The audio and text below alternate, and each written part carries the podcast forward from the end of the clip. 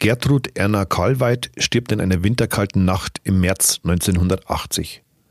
Grausam zugerichtet wird die Leiche der 38-Jährigen direkt an der historischen Stadtmauer von Amberg gefunden, mit einem Zementbrocken erschlagen, gewürgt und mit ihrem Kopftuch erdrosselt, erstochen und vergewaltigt. Der bestialische Sexualmord an der einfachen Fabrikarbeiterin erschüttert die Menschen in der Kleinstadt. Die Ermittler werten zahllose Spuren aus, die eine heiße ist nie dabei.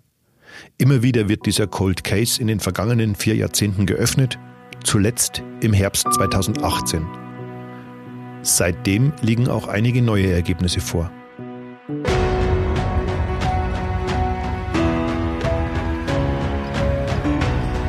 Spuren des Todes. Verbrechen in Ostbayern. Der True Crime Podcast der Mittelbayerischen Zeitung.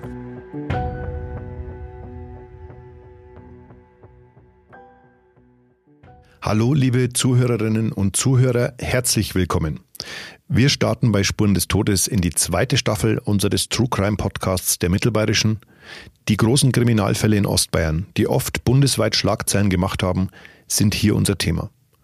Mein Name ist André Baumgarten und man kann ja schon fast von der Macht der Gewohnheit sprechen. Heute ist wieder meine geschätzte Kollegin Isolde Stöcker-Gittel mit ins Podcaststudio gekommen. Hallo Isolde, schön, dass du da bist. Hallo André, ich freue mich, dass ich auch wieder dabei bin. Das ist übrigens das 15. Mal in Folge, dass wir beide hier sitzen und über ganz besondere Kriminalfälle aus unserer Region sprechen. Okay. Genau genommen waren es drei, denn die letzten dreieinhalb Monate in der Pause von Spuren des Todes haben wir uns sehr monothematisch beschäftigt.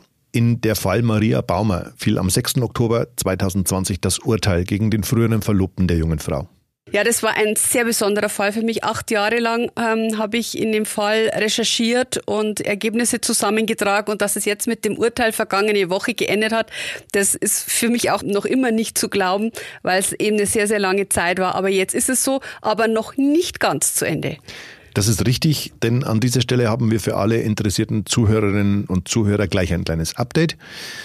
Das Urteil gegen Christian F., der nach Überzeugung des Landgerichts 2012 die gerade 26 Jahre junge Maria ermordet und im Anschluss an einem Waldstück verscharrt hat, wird vom Bundesgerichtshof höchstrichterlich entschieden. Michael Euler, sein Wahlverteidiger, hat nämlich offiziell Revision gegen das Urteil eingelegt. Ganz genau so ist es, hat er uns am Montag bestätigt und ich habe auch nochmal mit seinem Pflichtverteidiger Michael Heitzmann gesprochen, der das ebenfalls bestätigt hat. Man wird jetzt sehen, beide Anwälte wollen sich noch nicht dazu äußern, ob sie jetzt dann auch bei diesem juristischen Weg mit dabei sind. Das wird sich also noch entscheiden, wer an der Seite bleibt, beziehungsweise ob sich Christian F. möglicherweise einen neuen Anwalt nehmen muss oder wird um das Ganze dann überprüfen zu lassen. Es geht ja nur noch um letztlich Verfahrensfragen. Also das Urteil als solches wird ja nur dahingehend überprüft, ob das Verfahren rechtmäßig stattgefunden hat, ob das Gericht auf rechtmäßigen mhm. Wege zu einem Urteil gekommen ist. Grundsätzlich wird keine Beweisaufnahme oder sowas mehr jetzt stattfinden dazu. Und dann werden wir sehen, nur fünf Prozent aller Revisionen haben tatsächlich Erfolg. Also es ist okay. eine sehr, sehr geringe Zahl. Der Fall, dem wir uns heute widmen, ist dann Brutalität kaum zu überbieten. Liest man die Akten, ist das, was die Ermittler am 21. März 1980 am Tatort im Stadtgraben am Rande zur Amberger Altstadt gefunden haben, wirklich schwere Kost. Die Leiche von Gertrud Karlweit liegt auf dem Rücken und ist furchtbar zugerichtet. Massive stumpfe Gewalt gegen den Kopf, Würgemale am Hals und ihr Kopftuch um den Hals geknotet. 15 Stiche in die linke Brust, Strumpfhose und Unterhose sind heruntergezogen. Isolde, dieses Verbrechen ist mehr als 40 Jahre her, aber es erschüttert die malerische Stadt an der Vils tief. Wie gingen die Menschen mit dem Fall um? Nee, das war natürlich für alle Frauen ähm, ein besorgniserregendes Ereignis. Man war abends allein in der Stadt unterwegs und musste jetzt fürchten, dass man möglicherweise selbst einem Verbrechen zum Opfer fällt, weil ja der Täter nicht gefasst werden konnte. Und da hatten die Frauen wirklich Angst und zu Recht auch Angst, weil dieser Stadtgraben zu der damaligen Zeit auch ein sehr finsteres Eck war. Das muss man so sagen. Da war keine Beleuchtung oder was. Mhm. Und die Menschen mussten sich aber in dieser Ecke sehr viel bewegen, weil weil es eben die Altstadt umschließt. Und da waren viele Leute unterwegs und da hatten die Frauen wirklich Angst und ich kann es verstehen, weil ein Verbrechen dieser Art, ähm, das vergisst man auch in einer Stadt so schnell nicht mehr. Lass uns das Ganze aber mal von ganz vorne aufrollen. Gertrud Kalweit wird am 21. März 1980 am frühen Morgen aufgefunden vom Hausmeister des Rathauses, der mit seinem Hund spazieren war. Genau, also das Rathaus ist ja da auch ganz in der Nähe und der war eben mit seinem Dackel Xobi hat der geheißen, ähm, unterwegs. Der hat da seine Geschäfte verrichtet in diesem Stadtgraben und ähm, hat eben, weil es ein Dackel war, und Dackel haben ja eine sehr gute Nase, sind mhm. ja auch als Jagdhunde eingesetzt und der hat das Blut gerochen. Okay. Und ähm, ist dann eben an diese Ligusterhecke, das war so, so eine kleine Hecke an der Stadtmauer direkt und ist da hingestürzt und hat gebellt wie wild. Und da hat der Hausmeister schon gemerkt, da stimmt irgendwas nicht. Aber natürlich hat er jetzt nicht vermutet, dass er gleich eine Leiche finden wird. Ja, wer glaubt das schon? Und ähm, er war ist dann total ähm, erschrocken und, und hat auch bloß noch seinen Hund angeleint, so ist es übermittelt aus alten Zeitungsberichten mhm. und, und sofort zur Polizei geeilt und hat gesagt, im Stadtgraben liegt eine tote Frau. Was schon mal ja ziemlich durchdachtes Vorgehen ist, muss man ehrlicherweise sagen. Ja. Er hat also jetzt keine Spuren, zumindest nicht wissentlich Spuren noch gelegt oder hat den Tatort irgendwie zerstört, sondern wirklich den Hund weg von, von dem Ort und mhm. dann so schnell wie möglich Hilfe holen. Wie gingen denn die Polizeibeamten damals vor? Zur damaligen Zeit ist natürlich die ganze Kriminaltechnik noch nicht so ausgefeilt wie heute. Man hat eben, was man tun konnte, mit, mit Fotografien festgehalten, hat natürlich auch alles gesichert, was jetzt natürlich nochmal sehr wertvoll ist, weil je mehr man von der damaligen Zeit im, im, im, in den Asservaten natürlich aufbewahrt hat, desto mehr konnte man jetzt bei einer neuerlichen Überprüfung des Falls auch nochmal mhm. untersuchen. Und und da war schon viel da, also inklusive Bodenproben. Man hat das okay. sehr viele Dinge einfach, die rund um diesen Ort waren, festgehalten, auch viele Bilder gemacht. Da gibt's äh, mehrere Bände mit Bildtafeln. Okay. Ich konnte die auch schon mal einsehen. Also da ist schon der, der Tatort ist schon heftig. Also das kann man nicht anders sagen. Ähm, Wenn ich mich recht entsinne, kam da sogar eine relativ genaue Beschreibung, wie weit die Blutspritzer gegangen mhm. sind. Bis zur Stadtmauer genau. auch, ja. Genau, also das war da, also es ist schon sehr heftig. Und, aber man hat, wie gesagt, alles dokumentiert, soweit es zur damaligen Zeit möglich war. Und man hat ja sofort festgestellt, dass es ein Sexualverbrechen ist. Nur konnte man zur damaligen Zeit mit dem Sperma nichts anfangen. Dazu kommen wir aber gleich nochmal. Dazu kommen wir noch. Und man hat auch ähm, äh, zumindest eins geschafft, nämlich eine Blutprobe zu gewinnen. Auch das wird mhm. ja später noch sehr wichtig werden. Also alles, was möglich war zur damaligen Zeit, inklusive all der Zeugenbefragungen, war alles gemacht, nur man, man hatte keine konkrete Spur.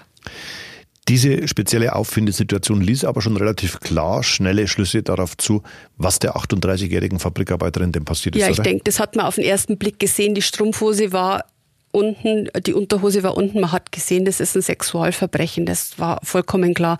Und wie gesagt, man hat auch versucht, alles zu sichern an Spuren. Nur es dauert ja noch über 15 Jahre, bis man letztendlich die Technik so weit hat, um das auf DNA zu untersuchen. Also da, okay. da, bis dahin ist einfach das Material nicht mehr brauchbar und mhm. das hat nichts geholfen. Man hat es im Übrigen ja, im Übrigen ja jetzt nochmal probiert, aber es war nichts mehr zu finden. Ähm, ja, und man hat eben auch gesehen, dass das ein sehr, sehr brutales Verbrechen war. Ähm, die Blutspritze überall. Man hat äh, gesehen, dass der Frau mehr oder weniger der Schädel ja äh, auf einer Seite eingeschlagen war. Ja. Äh, man hat gesehen, dass sie erwürgt worden ist mit, mit ihrem eigenen Kopftuch. Sie lag in einer sehr, sehr ungewöhnlichen Haltung auch am, an dem Ort. Also da ist jemand mit, mit brachialer Gewalt über sie hergefallen. Aber vermutlich hat sich die äh, Gertrud Kalweit gar nicht mehr gewehrt. Also man geht davon aus, dass sie vielleicht vorher schon bewusstlos geschlagen worden war okay. und äh, das Sexualverbrechen erst in, in dieser Zeit danach verübt worden ist. Also dass sie sich nicht mehr gegen diese, diesen Mann, der über sie hergefallen ist, dann wehren konnte, weil sie wehrlos war in dem Moment. Ja. Das Wichtigste aber fehlte, denn vom Tatwerkzeug, mit dem die Frau erstochen wurde, gab und gibt es bis heute keine Spur. Was das sein könnte, darüber waren sich die Ermittler der Amberger Kriminalpolizei aber relativ früh schon einig. Also jetzt bei den neuen Ermittlungen ist mir gesagt worden, man hat ein sehr genaues Bild davon, wie das Werkzeug aussieht, aber man hat es nie gefunden. Es wurde immer ähm, darüber gesprochen, es könnte ein Stiel von einem Kamm sein. Das war anfangs so, eine, so, eine, so ein Gerücht, auch das man in Amberg gehört hat, was wohl auch von der Polizei in etwa so beschrieben worden ist. Dann hieß es die Stichel, mit der äh, die Gertrud ähm, Erna Kalweit äh, gearbeitet hat in der Emailfabrik Plastik könnte vielleicht das Tatwerkzeug gewesen sein. Mhm. Vielleicht hatte sie es in ihrer, in ihrer Tasche, die sie dabei hatte, aufbewahrt. Aber man hat nichts gefunden und man weiß es letztlich nicht mit Sicherheit. Die Stichel scheidet wohl eher aus, also die war es wohl nicht. Mhm. Aber ja, man weiß es nicht definitiv. Es war auf jeden Fall etwas sehr Langes, sehr Dünnes, was in ihren Körper gerammt worden ist. Zur Erklärung für die jüngeren Zuhörerinnen und Zuhörer. Ein Stielkamm, den gab es früher in zwei verschiedenen Ausführungen, äh, mit einem langen, dünnen Metallstift, der entweder fest, also starr mit dem Kamm selbst verbunden war oder sogar ausfahrbar. Daran kann ich mich nämlich noch erinnern, obwohl ich auch erst 1976 zur Welt kam. An ausfahrbar kann ich mich jetzt nicht erinnern, aber. Doch, doch, tatsächlich. Ja. Die gab es sozusagen, dass man die extra rausschieben konnte. Okay. Was jetzt voraussetzen würde, dass man dieses Werkzeug ganz gezielt eingesetzt hat. Das stimmt. Also man weiß es letztlich nicht, was es war, aber in die Richtung geht's. Also wer die Vorstellung von dem Stielkamm hat, der hat, glaube ich, auch eine gute Vorstellung von dem Tatwerkzeug. Mhm. Ein weiteres Detail dieses wirklich abscheulichen Verbrechens ist, wie ich finde, richtig schlimm. Denn die beiden Töchter, gerade mal 17 und 19 Jahre alt, kommen auf der Suche nach ihrer Mutter am Tatort vorbei. Ganz genau. Das ist ja so, dass die ältere Tochter, die 19-Jährige, war schon nicht mehr in der Wohnung.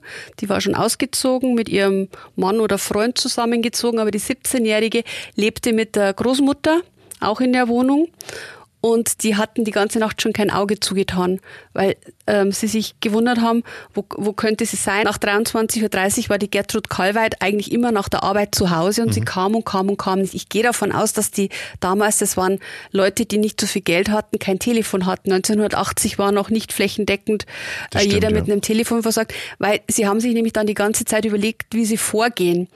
Und äh, die Entscheidung war, gleich morgens zum Krankenhaus zu laufen und zu fragen, ob, ob die Mama, die, die Tochter im, im Krankenhaus liegt. Mhm. Sie konnten wohl auch nicht in der Firma anrufen nachts nach der Nachtschicht. Also sie, sie wussten einfach nicht, sie haben die Nacht durchwacht, haben dann morgens lief die jüngere Tochter zur älteren Tochter und hat gesagt, wir laufen jetzt ins Krankenhaus und schauen nach. Und auf dem Weg ins Krankenhaus sind sie letztlich am Stadtgraben vorbeigelaufen und haben den Menschenauflauf gesehen, haben die Polizei gesehen. Ja die ältere Tochter ist eben dann vorgelaufen und hat gefragt, was da los ist. Und man hat sie dann in den Stadtgraben geführt und da hat sie ihre Mutter identifiziert. Grausig.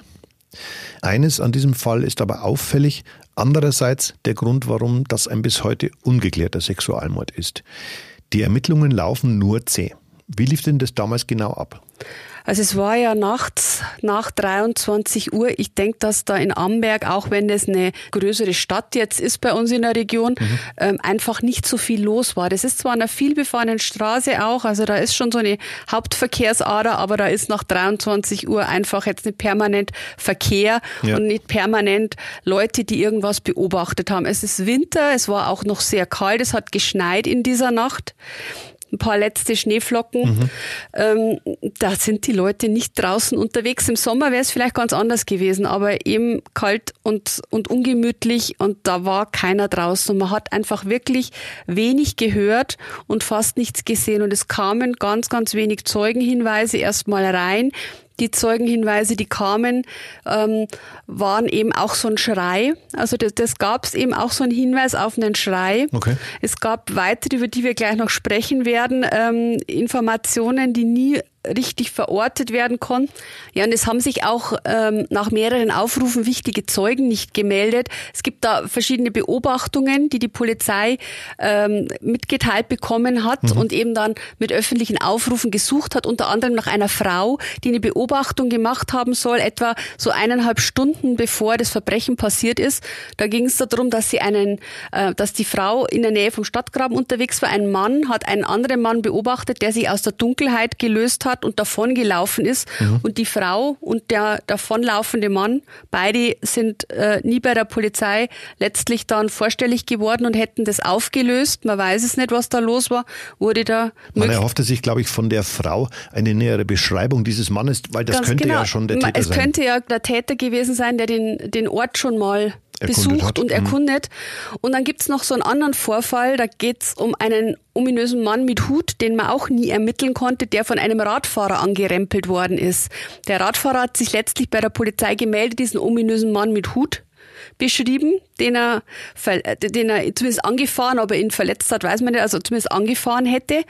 Und die Polizei sagt aber dann jetzt nach 40 Jahren, die Situation kann man überhaupt nicht einordnen, weil gab es denn diesen ominösen Mann mit Hut überhaupt? Okay. Oder wollte der Radfahrer möglicherweise irgendwas in Erfahrung bringen? Mhm, mhm, also das ist so eine Spur, die, die man auch, mit der man bis heute nicht wirklich was anfangen kann. Versuchen wir doch mal die weiteren Ansätze zu rekonstruieren, liebe Isolde.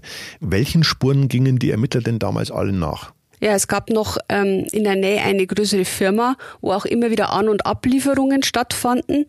Da gab es an diesem Abend auch einen Lastwagen, der beobachtet wurde und von dem man nicht genau wusste, ob möglicherweise die Fahrer das Fahrzeug verlassen hatten oder der Fahrer das Fahrzeug verlassen hatte und, und, die, und die Tat während einer Standzeit sozusagen mhm, verübte. Und man hat aber die Fahrer gefunden, man konnte das alles aufklären, die hatten auch entsprechenden Alibi vorzuweisen, also das hing auch nicht zusammen. Das war deutlich früher, glaube ich. Das war früher, also es passte dann nicht zeitlich dazu mhm. und es, es waren auch, ähm, also die, diese, diese Männer, die, die konnten einfach überhaupt keinen Anhaltspunkt in diesem ganzen Geschehen liefern. Also die wussten auch letztlich von nichts. Also die ja. waren un, unbehelligt von, von der ganzen Sache. Ja. Es gibt also zwei Zeugen, die sich bis heute nicht bei der Polizei gemeldet haben. Es wurde aber noch ein weiterer Ansatz durchermittelt. Allerdings mit dem Ergebnis, dass ein mehrfach abgeschobener Mann aus Österreich definitiv nichts mit dem Tod von Gertrud Kalweit zu tun hat. Der damals 29-Jährige wurde nämlich durch die Ermittlungen entlastet.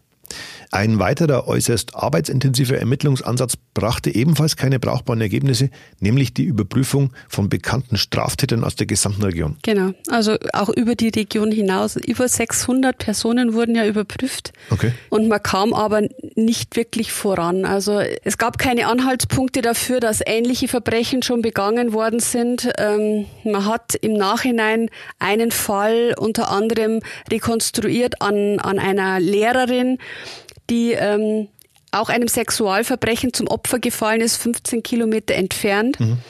Und äh, da war die Auffindesituation sehr ähnlich. Die Opfer lagen in einer sehr ähnlichen Körperhaltung. Und okay. deswegen hat man diesen Fall zum Beispiel nochmal überprüft, mhm. musste aber dann feststellen, wir kommen später noch drauf, die Blutgruppe ist ja das Wichtigste, was in diesem Fall zur Verfügung steht. Die Blutgruppe passte nicht, denn in dem einen Fall 15 Kilometer entfernt konnte man den Täter später schnappen. Es war ein ähm, US-Soldat und der hatte aber eine andere Blutgruppe, konnte dann auch im Fall Gertrud Kalweit ausgeschlossen werden. Also man hat wirklich sehr, sehr viele Menschen überprüft, man hat äh, die, sämtliche Arbeitskollegen auch überprüft, also ob da irgendjemand ihr gefolgt ist, ob da jemand Streit mit ihr hatte gab es auch keine Anhaltspunkte. Sie wohnte auch, sage ich jetzt mal, eher in, in ärmlichen Verhältnissen. Also man hat auch geschaut, in dieser Wohngegend ist, ist da irgendwas. Mhm. Die Nachbarn wurden überprüft, aber alles blieb am Ende ohne Erfolg. Wir haben jetzt schon sehr viel über die Tat und auch über die Ansätze der Polizei zur Aufklärung erfahren.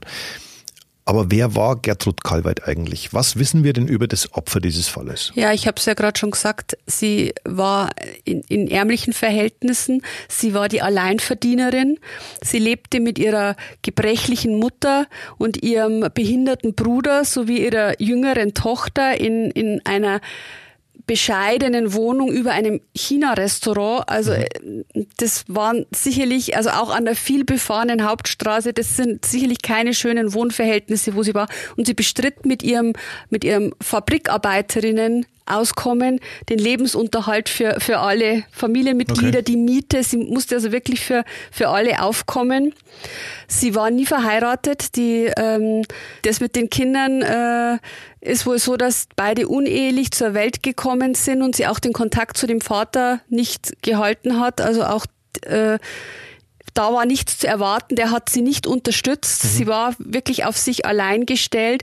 Sie war wiederum in dem Emailwerk eine sehr geschätzte Mitarbeiterin, nie krank, sehr, sehr fleißig. Also sie, sie war eine ganz bescheidene Frau, so würde ich sie jetzt von all dem, was ich über sie gehört habe, einordnen, die sich um ihre Töchter gesorgt hat, die sich um ihre kranke Mutter und ihren kranken Bruder gesorgt hat, für alle da war und hart arbeiten musste, um die Familie letztlich durchzubringen.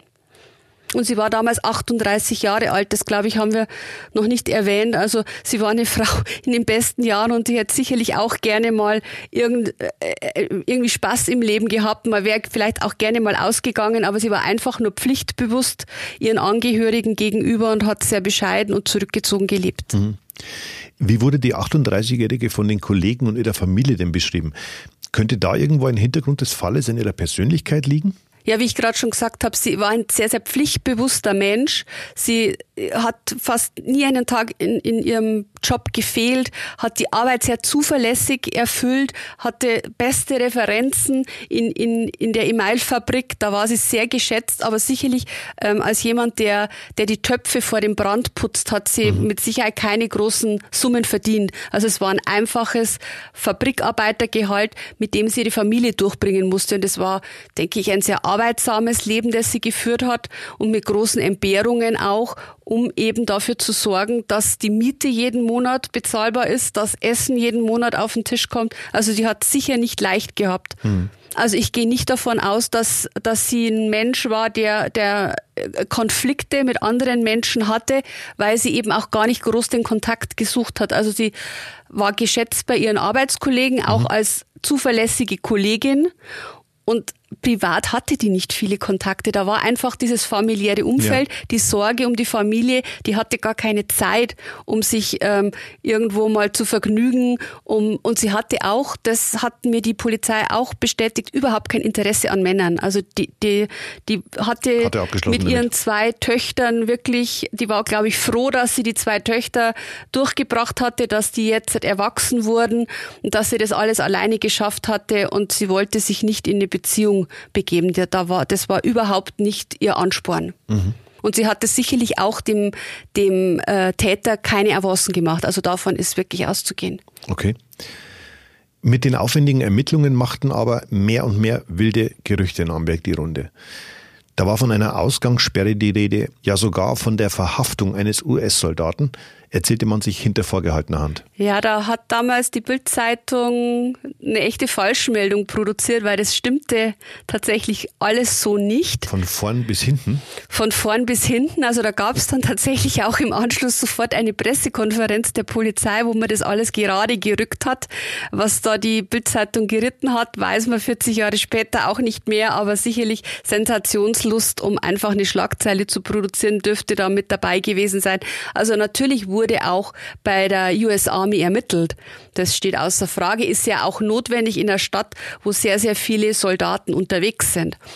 Und ähm, allein diese Information, denke ich, wurde da ausgeschlachtet und, und, und letztlich in eine völlig falsche Richtung gedrängt. Aber ja, es wurde in, in den Kasernen äh, untersucht und es gab da auch verschiedene Maßnahmen. Zeitgleich aber bewiesen die Amberger auch ein ganz großes Herz für die Hinterbliebenen des Opfers. Eine Welle der Hilfsbereitschaft ob des schlimmen Schicksals rollte nämlich an, oder? Ganz genau. Also man wusste ja um die ärmlichen Verhältnisse, aus denen die Gertrud Karlweit stammte. Man wusste von der kranken Mutter und hat dann diese Hilfsaktion ins Leben gerufen, hat dann auch 1000 Mark, was damals schon eine schöne Summe Geld war, für die Familie zusammengetragen mhm. und hat da erstmal das Nötigste für die Familie auf den Weg gebracht. Soweit ich weiß, war die, die ältere Tochter schon berufstätig, also die hatte zumindest ein kleines Auskommen, mhm. aber um eben den behinderten Bruder auch zu versorgen, um die jüngere Tochter zu versorgen, hat man eben da erstmal eine Finanzspritze gegeben und man hat, glaube ich, auch von der Stadt aus sehr, sehr genau geschaut, genau. wie die Familie zurechtkommt ja. damals. Und das Ganze ist dann verwaltet worden vom Sozialamt und ja, natürlich auch immer ein bisschen gegengerechnet worden. Also mhm. Äh, das ist halt einfach immer so, dass man da sagt, wo, wo das Geld wurde jetzt nicht einfach aufs Bankkonto überwiesen, sondern ja. man hat da schon ein bisschen geschaut, für was braucht die Familie Unterstützung und dann wurde die auch gewährt. Nicht nur wegen der ominösen Ratschenverlängerung, mit der Einprägung Made in USA, die am Tatort gefunden wurde, sondern eben auch wegen der zigtausend US-Militärangehörigen, die damals in und um Arnberg stationiert waren, wurde sehr, sehr früh der CID in die Ermittlungen zu diesem Fall eingeschaltet. Das Criminal Investigation Command der United States Army, das ist die Militärstrafverfolgungsbehörde der amerikanischen Streitkräfte. Wie haben die sich denn damals eingebracht? Ja, also diese Ratsche ist natürlich etwas sehr Wichtiges. Diese Ratsche wurde in der Nähe vom Tatort gefunden mhm. und man versuchte erst einmal abzuklären, ob die in irgendeinem Zusammenhang mit der Tat steht.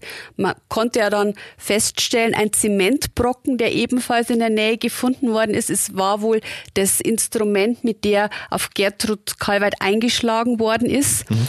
Die Ratsche lag aber trotzdem da. Hatte die der Täter mitgebracht? Lag die aus anderen Zufällig. Gründen da? Das ist etwas, was die Polizei sehr umgetrieben hat, sowohl damals schon als auch bei den jetzt neuen Ermittlungen. Verstehe. Und, man hat jetzt tatsächlich dazu ein bisschen was rausfinden können, nämlich dass diese Ratsche nicht nur von, vom US-Militär benutzt worden ist, sondern zu der Zeit wurden Panzer von der US Army an die deutsche Bundeswehr verkauft und okay.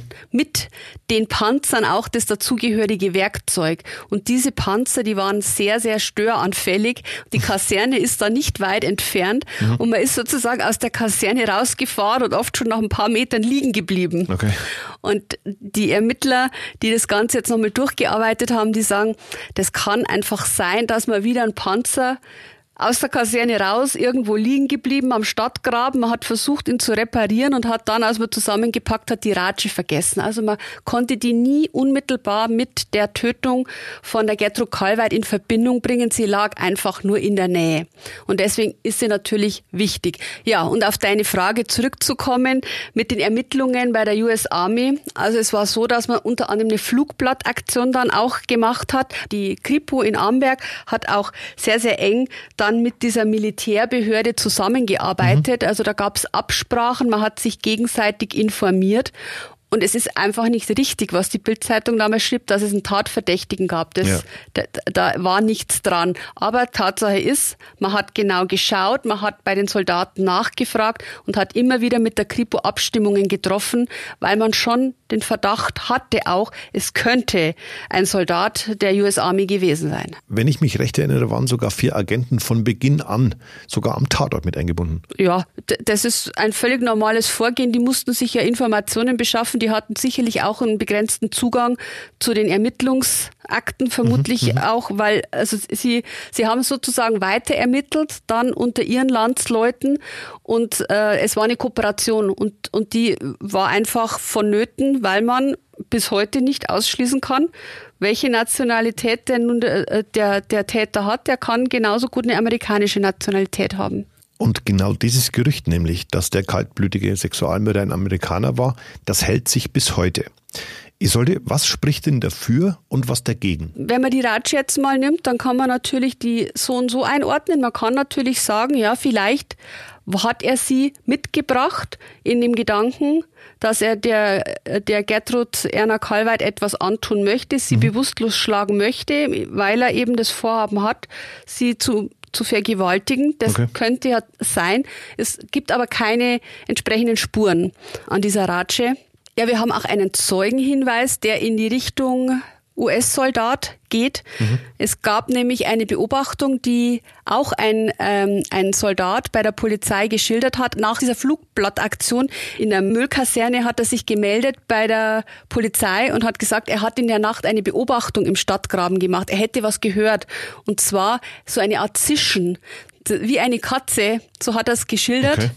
Und ähm, er hätte dann zurückgezischt, was, äh, was immer das heißt. Und ähm, daraufhin hätte aus dem Stadtgraben ein, eine Stimme mit Südstaaten-Akzent gerufen, Leave me alone, I'm fucking. Also lass mich in Ruhe. Ähm, ich habe gerade Geschlechtsverkehr. Mhm. Und ähm, das hat er der Polizei geschildert und die Polizei war aber sehr misstrauisch und hat gesagt, das ist irgendwie sehr komisch. Also dieses Zischen konnte sie nicht so recht einordnen und hat den Mann dann auch überprüft, ob er selbst der Täter, er selbst der Täter sein könnte. Mhm. Und äh, er hatte aber nicht die richtige Blutgruppe, auf die wir gleich ja jetzt zu sprechen kommen. Und deswegen schied auch dieser Zeuge zumindest aus, was es mit dieser Geschichte im Stadtgraben auf sich hat, das hat sich nicht geklärt. Mhm. Und es gibt noch einen Ansatz, der spricht allerdings gegen einen US-Soldaten, nämlich der sogenannte Texas Willy. Texas Willy, der, der Name taucht erst sehr viel später auf, nämlich nämlich als ähm, bereits das Privatfernsehen bei uns gab, mhm. da wurde mal ein Beitrag über diesen ungeklärten Mordfall gesendet und daraufhin hat sich bei der Polizei ein Zeuge gemeldet und sagt, na, ich weiß, wer der Täter war. Der Täter war der Texas Willi. Okay. Und äh, die Polizei wollte dann wissen, ja, wer ist denn der Texas Willi? Und dann hat der Mann erklärt, er kennt den richtigen Namen nicht. Mhm. Er kann nur sagen, es ist ein Arbeitskollege von der Gertrud Karlweit.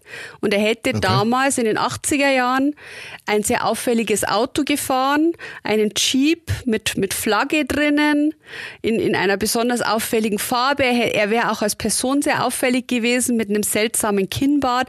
Und er war in der Kneipen- und Rotlichtszene unterwegs. Okay. Und jetzt im Zuge der neuen Ermittlungen wurde nochmal sehr intensiv nach diesem Texas Willi gesucht. Und die Sachbearbeiterin hat mir gesagt, also so extrovertiert, wie diese Person beschrieben worden ist, hätte die jemand kennen müssen in Amberg, aber niemand kannte den Texas Willi. Also auch das ist wahrscheinlich wieder eher eine Spur, die, die, die jemand erfunden hat. Also da, da wollte sich jemand profilieren, ja. da wollte sich jemand wichtig machen, aber es gab überhaupt keinen Anhaltspunkt dafür, dass es jemals einen Texas Willi gab. Du hast es ja jetzt schon ein paar Mal erwähnt die Blutgruppe, die sichergestellt worden ist, beziehungsweise die rausgefunden worden ist. Was hat es denn mit der auf sich? Die Blutgruppe ist eine wirklich heiße Spur, weil die Blutgruppe des Täters ist selten. Er mhm. hatte die Blutgruppe AB. Okay. AB haben weltweit nur 4% der Menschen. Und er hatte noch ein weiteres Merkmal, er ist nämlich ein sogenannter Ausscheider.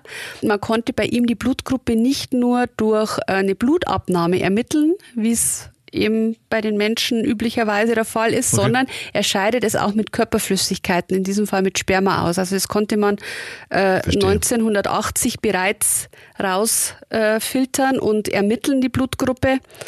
Und ähm, das ist eine sehr, sehr wichtige Spur, weil diese zwei Merkmale zutreffen. Und wie mir die Sachbearbeiterin gesagt hat, es gibt noch weitere sehr, sehr markante Merkmale in dieser Blutspur, okay.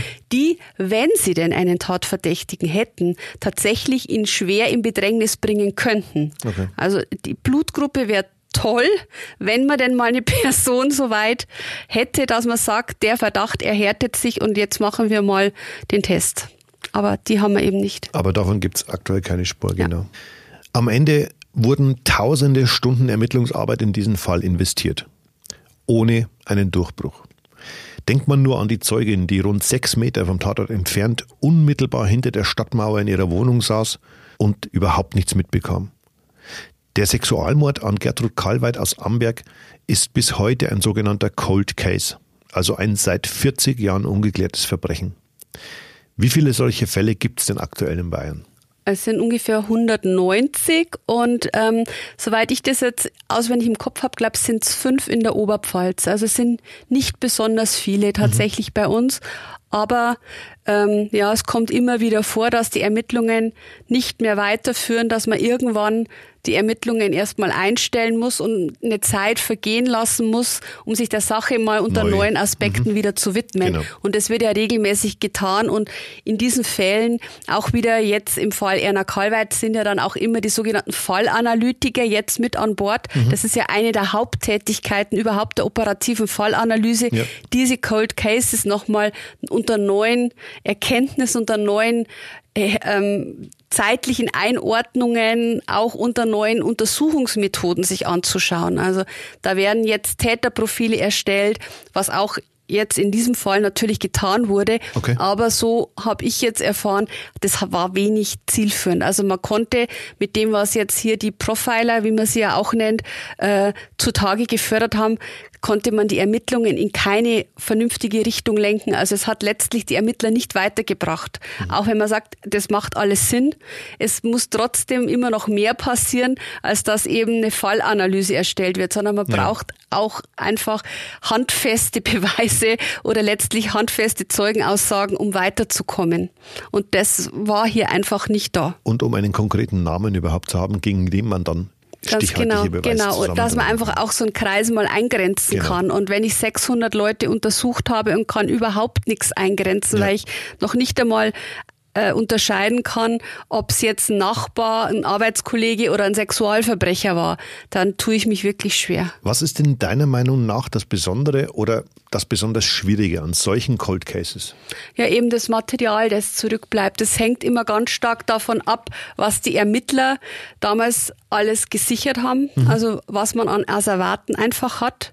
Und je besser die Asservate sind, natürlich auch, je besser der Zustand der Asservate ist, desto mehr kann ich aus solchen Fällen noch rausholen. Also wir lesen ja immer wieder mal von DNA-Treffern ja. 40 Jahre nach der Tat. Und natürlich ist jetzt auch im Fall Erna Kalweit die Hoffnung da gewesen, dass irgendwo eine Spur ist. Man hat im Übrigen auch eine Misch-DNA jetzt 2018 finden können. Die gibt's. Aber diese Misch-DNA sagt leider noch nicht genug aus. Man weiß nämlich nur, die, Spur ist da, aber die könnte genauso gut von einem Polizeibeamten mhm. hinterlassen worden sein, die könnte von einem Bestatter hinterlassen worden sein. Also wohin führt diese Spur? Sie, sie ist nicht eindeutig dem Täter zuzuordnen und das macht die Sache schon wieder schwierig. Aber es gibt ja auch noch die Blutgruppe und wenn man jetzt mal einen Verdächtigen hätte und könnte die Blutgruppe und die Misch-DNA zusammenbringen, dann wird's eng werden. Aber man bräuchte erstmal eine Person, die so weit in Verdacht gerät, dass man tatsächlich einen DNA-Abgleich machen sollte. Hm. Die, die Person haben wir nicht. Du hast dich äh, im Zuge der Recherchen für dein Buch ja auch mit der Sachbearbeiterin der Ermittlungsgruppe auseinandergesetzt, die im Herbst 2018 in diesem Fall neu gegründet worden ist.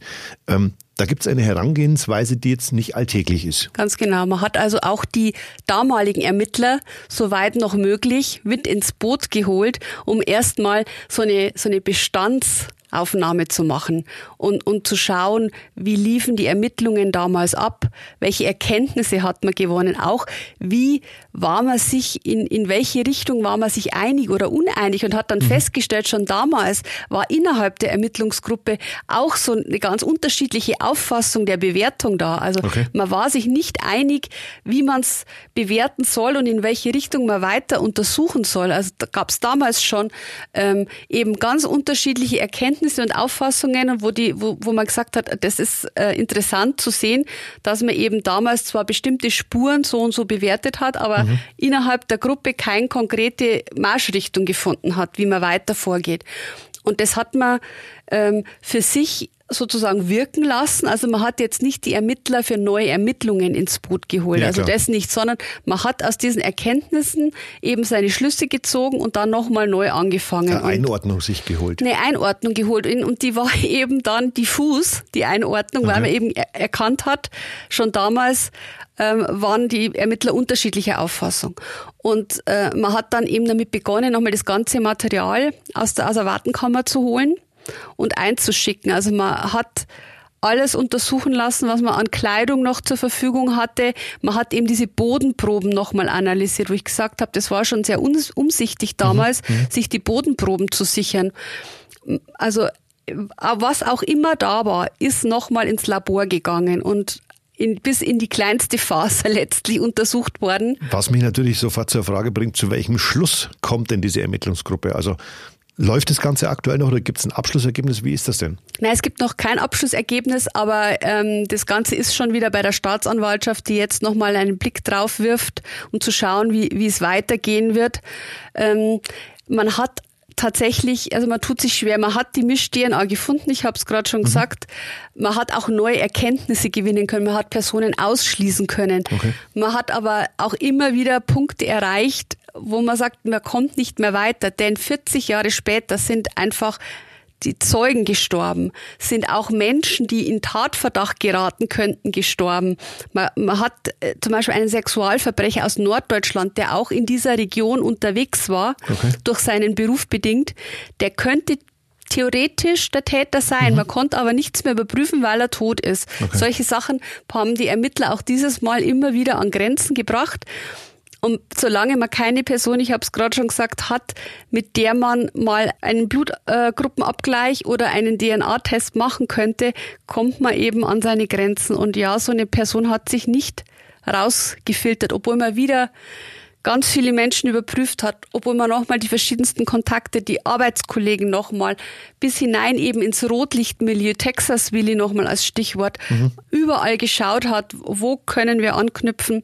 Es führte nicht zu einem konkreten Verdacht, den man hätte abgleichen können. Die heiße können. Spur. Die, die heiße Spur ist auch 2018, 2019, 2020 nicht gefunden worden, weil einfach nicht der eine Hinweis da ist, der weiterhelfen könnte. Wie hoch schätzt du persönlich denn die Chance ein, dass der oder die Täter nach einer so langen Zeit, mehr als vier Jahrzehnte, überhaupt noch gefasst wird? Also ich denke, dass nur noch eine Beichte auf dem Sterbebett, die klassische Beichte, ja. helfen kann oder tatsächlich jemand, der, der nochmal einen sehr konkreten Zeugenhinweis geben würde, der dann auch mehr ist als nur ein, ein Spitzname, mhm. mit dem die Polizei wirklich mal was anfangen könnte. Und ähm, ansonsten schätze ich es gering ein. Ich habe auch diese Frage gestellt und die Antwort war, man hat jetzt auch das Material aufgebraucht. Also es ist jetzt wirklich alles durchuntersucht worden nach den neuesten Methoden. Mhm. Es ist auch nichts mehr da, was man noch untersuchen könnte. Ja. Also man ist jetzt an dem Punkt, wo nur noch eine Lebensbeichte helfen könnte oder jemand, der ein Geheimnis offenbaren will, sowas in die Richtung. Ja. Aber ich glaube, alles andere wird nicht mehr zielführend sein. Da ist jetzt alles ausermittelt. Möglicherweise hat der Täter ja sein Geheimnis auch schon längst mit ins Grab Eben, genommen. Das weiß man ja nicht. Der Täter kann ja verstorben sein. Also ja. man geht ja davon aus, dass der Täter ab 1965 und älter. Das mhm. ist so die, die Gruppe, wo man eben eingeordnet hat, also ab 15 Jahre zum damaligen Zeitpunkt. Okay. Ähm, und eben dann bis ins tiefste Erwachsenenalter hinein. Mhm.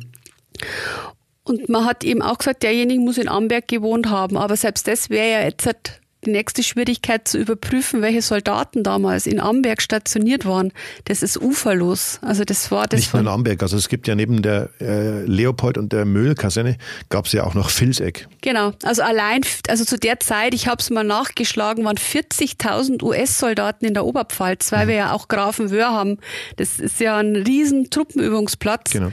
Und da diese eine Person zu finden, wenn es denn ein US-amerikanischer Soldat war. Aber wir haben ja auch die Möglichkeit, dass die Bundeswehr einen Soldaten da hatte, der das Verbrechen begangen hat. Da waren auch Tausende in Amberg. Nur dass alle genannt sind. ja, genau. Also auch die wie, sollen wir noch rausfinden, wer da 1980 alle stationiert ja. war in Amberg? Und das ist, glaube ich, die große Schwierigkeit in dem Fall.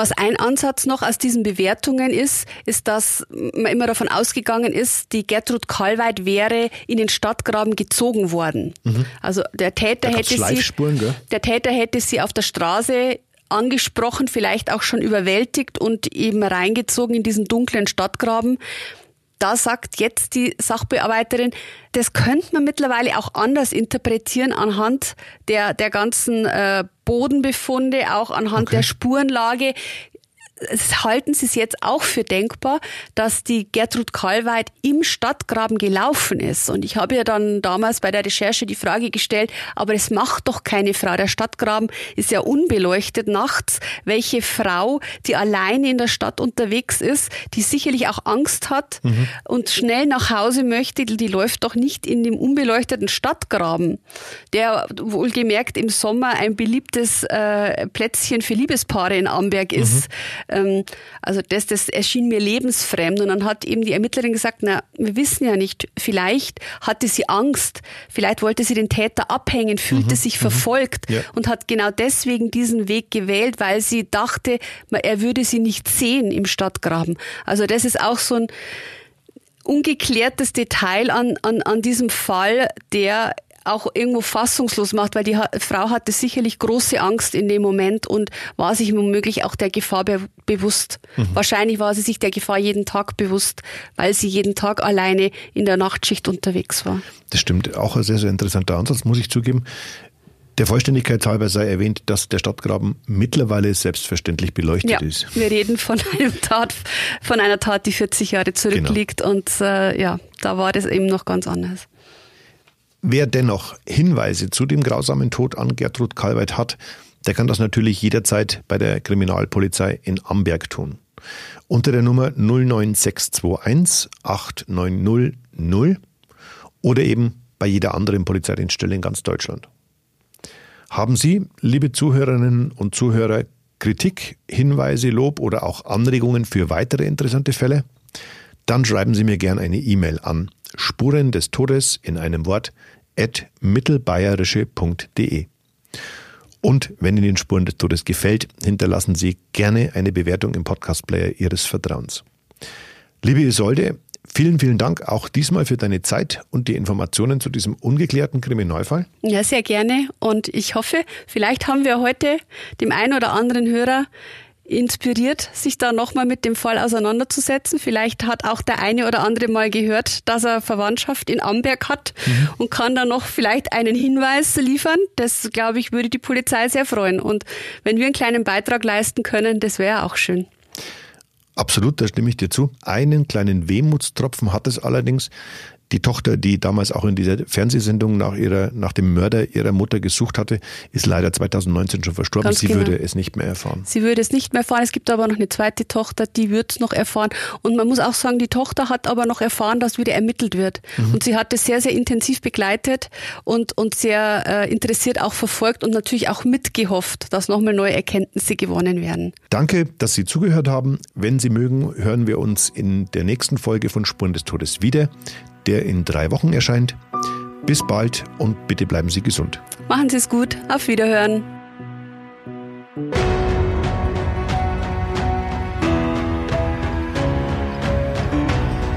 Spuren des Todes. Verbrechen in Ostbayern. Der True Crime Podcast der Mittelbayerischen Zeitung.